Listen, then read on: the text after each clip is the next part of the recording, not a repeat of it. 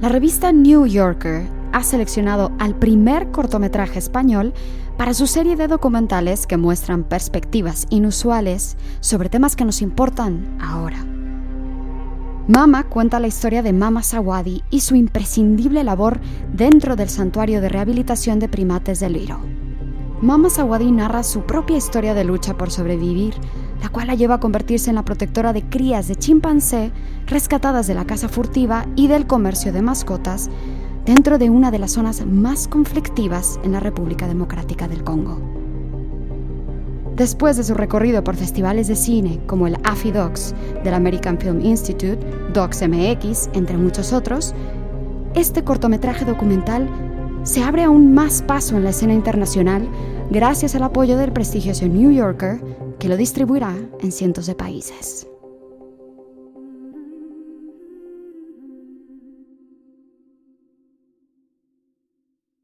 Soy Fernanda Valencia, bienvenidas y bienvenidos a Cápsulas de Morfina, charlas con contexto.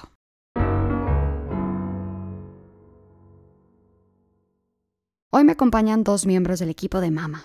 Pablo de la Chica, su director, guionista y productor, y Alberto Torres, compositor de la banda sonora. Y vamos a ver, estos dos creadores llegan de todo menos tiernitos a la escena. Pablo de la Chica es ganador del Goya en 2021 como productor del cortometraje de animación Blue y Malone, Casos Imposibles. Y el Goya es para Blue and Malone, Casos Imposibles.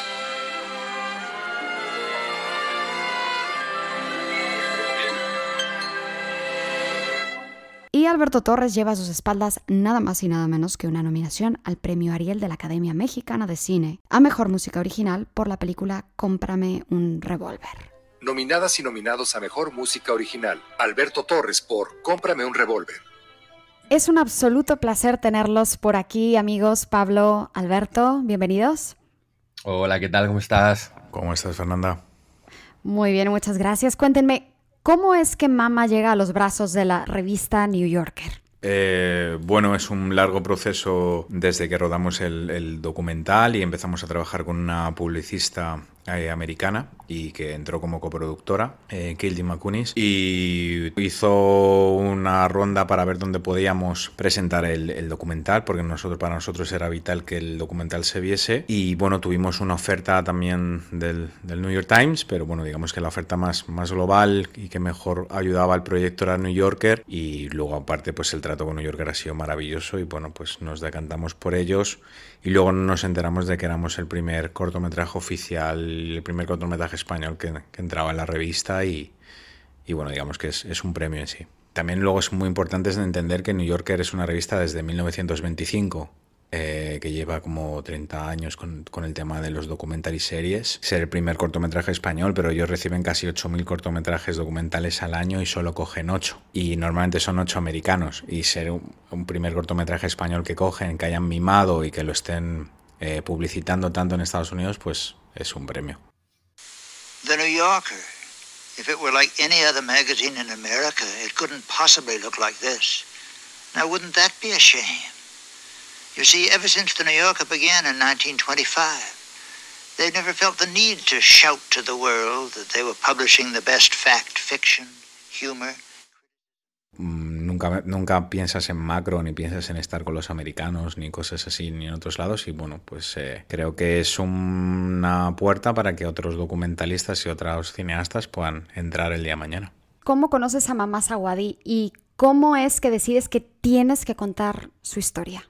Eh, la historia de, mamá viene de, una promesa que le hice a Lorena, una de las protagonistas, en 2014, en una noche, cuando conocí la historia de mamá Sawadi. Pues estaba dos días antes de iniciar The Other Kid, eh, conocí a Lorena, hablamos de, pues, pues, de nuestro trabajo en zonas de guerra, en campos de refugiados, y me empezó a contar lo que hacía en Liro, el tema de la mujer, y me contó la historia de mamá Sawadi y le hice la promesa de, de poder ir a contarlo. Hemos tardado cuatro años pero bueno, ha sido pues eso, digamos, una promesa de, contar una historia que creo que es necesaria darle voz y darle una situación, porque es que si no son las típicas historias que son increíbles pero que nadie cuenta y entonces no parece como si no existiesen.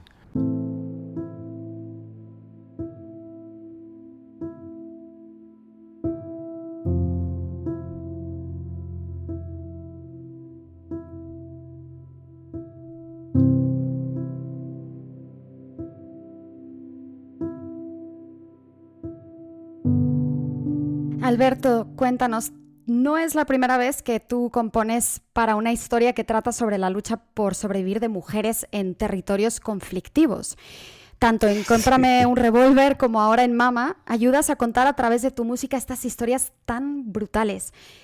¿Qué tanto te dejas afectar por las imágenes al componer su música? ¿O qué tanto decides mantener una distancia? Bueno, yo, creo que eso no, es algo que, que, tú puedas decidir, ¿no? O sea, cuando estás cuando estás escribiendo, al final todo lo que te genere emoción, venga de donde venga, venga de, del impacto plástico de lo que estás viendo, venga de, conversar con Pablo, con el director, eh, o con Julio en el caso de comprarme un revólver, de reflexionar sobre la historia. Eh, bueno, pues es un momento cuando estás escribiendo que estás como muy, muy expuesto emocionalmente a, captar cómo eso mm, lo puedes trasladar a la música. Entonces, pues, pues evidentemente que influye, puede influir bastante en, este proceso, claro. Es difícil acompañar con la música una historia tan potente sin llegar, o sea, a encontrar el equilibrio para no llegar a subrayar una emoción u otra. Sí, esto es una cosa que, que, Pablo y yo decidimos desde, desde, el principio, que evidentemente que fuera contando la historia, pero que no que no tuviera un tratamiento ni, excesivamente eh, melodramático ni, ni, lacrimógeno, sino que, la historia mandase y que se contase eh, por sí sola.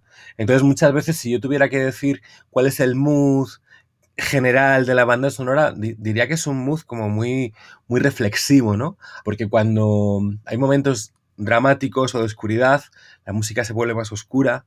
Cuando hay momentos de alegría, la, música se vuelve más luminosa. Pero yo creo que, pero yo lo que he intentado es siempre, aunque tú orientas la emoción, ¿verdad, Pablo? Pero siempre intentar como no, no manipular lo que se tiene, lo que se tiene que sentir. Entonces, pues hemos hecho desde el punto de vista de la música, pues un guion sonoro como muy, un guion musical muy armado, donde hay ciertas melodías que, que unos temas centrales que además vienen de, de una canción que canta Mamá Sawad y están inspirados en ella. Hay ciertos instrumentos que representan ciertas actitudes, el, juego, eh, que representan la oscuridad, que representan el peligro. Entonces, bueno, pues es, un guion. Yo la verdad que estoy muy contento en ese sentido porque por la oportunidad que me ha dado Pablo de contar esta historia es la primera vez en mi vida que, que he podido hacer un guion tan, tan, tan, tan cerrado a nivel musical y estoy súper contento con el resultado, la verdad. Es una historia preciosa y, y la música la acompaña de maravilla, de verdad. ¿Qué les gustaría que se despierte en el espectador cuando al terminar de ver Mama? No sé, Mama es un viaje en, muchas maneras y que creo que el espectador europeo o internacional se ha separado de una realidad que pasa en muchos otros lugares del mundo, eh, especialmente en, países del tercer mundo, como malmente llamamos.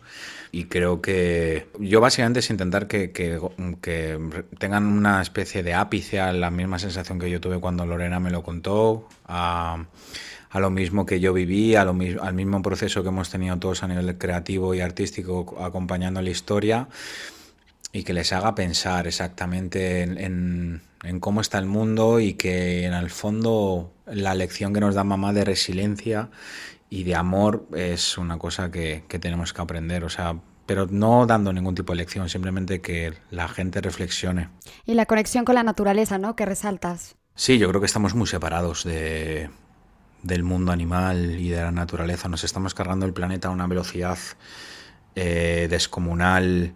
También hay que dejarlo claro, ¿no? O sea, mucha gente te dice qué bonitos son los bebés chimpancés que habéis rodado, pero los bebés chimpancés no son, no son mascotas. Son animales que tienen que estar en su hábitat y ese hábitat no lo estamos cargando. Eh, hay que empezar a entender, a, yo creo que hay que empezar a tocar el suelo, ¿no? Hay que empezar a entender más el mundo y hay que empezar a entender que, que nos lo estamos cargando en, muchísimos valores.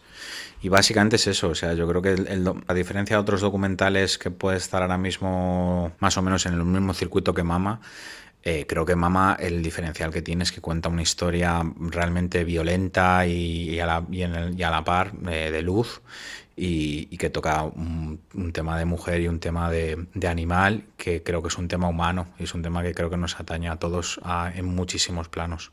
¿Saben cuál es el estado del santuario? Ahora mismo de Mama Sawadi, ¿hay aún esperanza para una zona tan conflictiva? Pues eh, sinceramente he hablado yo, estuve hablando con Lorena hace dos días, la ciudad, la ciudad grande de la entrada, que también estuvimos rodando allí, Bukavu, eh, ha estado dos días en estado de sitio por ataques eh, que no se sabe todavía muy bien de quién han sido. Eh, se está esperando un gran ataque en la zona de Bukavu o por parte de guerrilla ruandesa o de milicia Hutu. Y ahora mismo en el santuario, lo último que sé con Ichaso, porque también la seguimos mucho por redes y, y hemos hablado un poco con ella por WhatsApp, eh, están desbordados, han recibido a tres crías nuevas de chimpancé bebé y hay que entender que cada vez que reciben a una cría nueva, pues el santuario demanda una serie de necesidades porque cubrir a nivel médico, a nivel eh, psicológico, hay que poner una mama una mamá Sawadi o otro, otro, otra mamá que se les denomina allí para cuidarle y, digamos que ahora mismo están desbordados. Digamos que la zona está más convulsa que cuando nosotros fuimos a rodar y la zona no mejora, desgraciadamente. O sea, va, va peor. Por eso es tan importante que esta historia llegue al mayor número de personas posibles, ¿no? ¿Dónde se puede ver Mama? ¿Qué sigue en el camino de este cortometraje? Bueno, eh, ahora mismo estamos en campaña de premios. Eh, Goyas Forqué. Eh, estamos también calificados para optar a los premios Oscar de la Academia y empieza la carrera desde Estados Unidos ahora. a nivel internacional se puede ver en 191 países a través de New Yorker y creo que poco a poco van a ir subiendo el subtitulado. Y en España espero que antes del 15 de diciembre podamos anunciar dónde se va a ver, en qué plataforma española, antes de saltar con New Yorker otra vez. Pues muchas gracias a los dos por pasarse aquí a Cápsulas de Morfina. Les deseo muchísima suerte en este camino rumbo a los Goya, a los, a los Oscar, ojalá. Y nos escuchamos en el próximo episodio. Muchísimas gracias. Gracias a ti. Muchísimas gracias. Un saludo. Chao.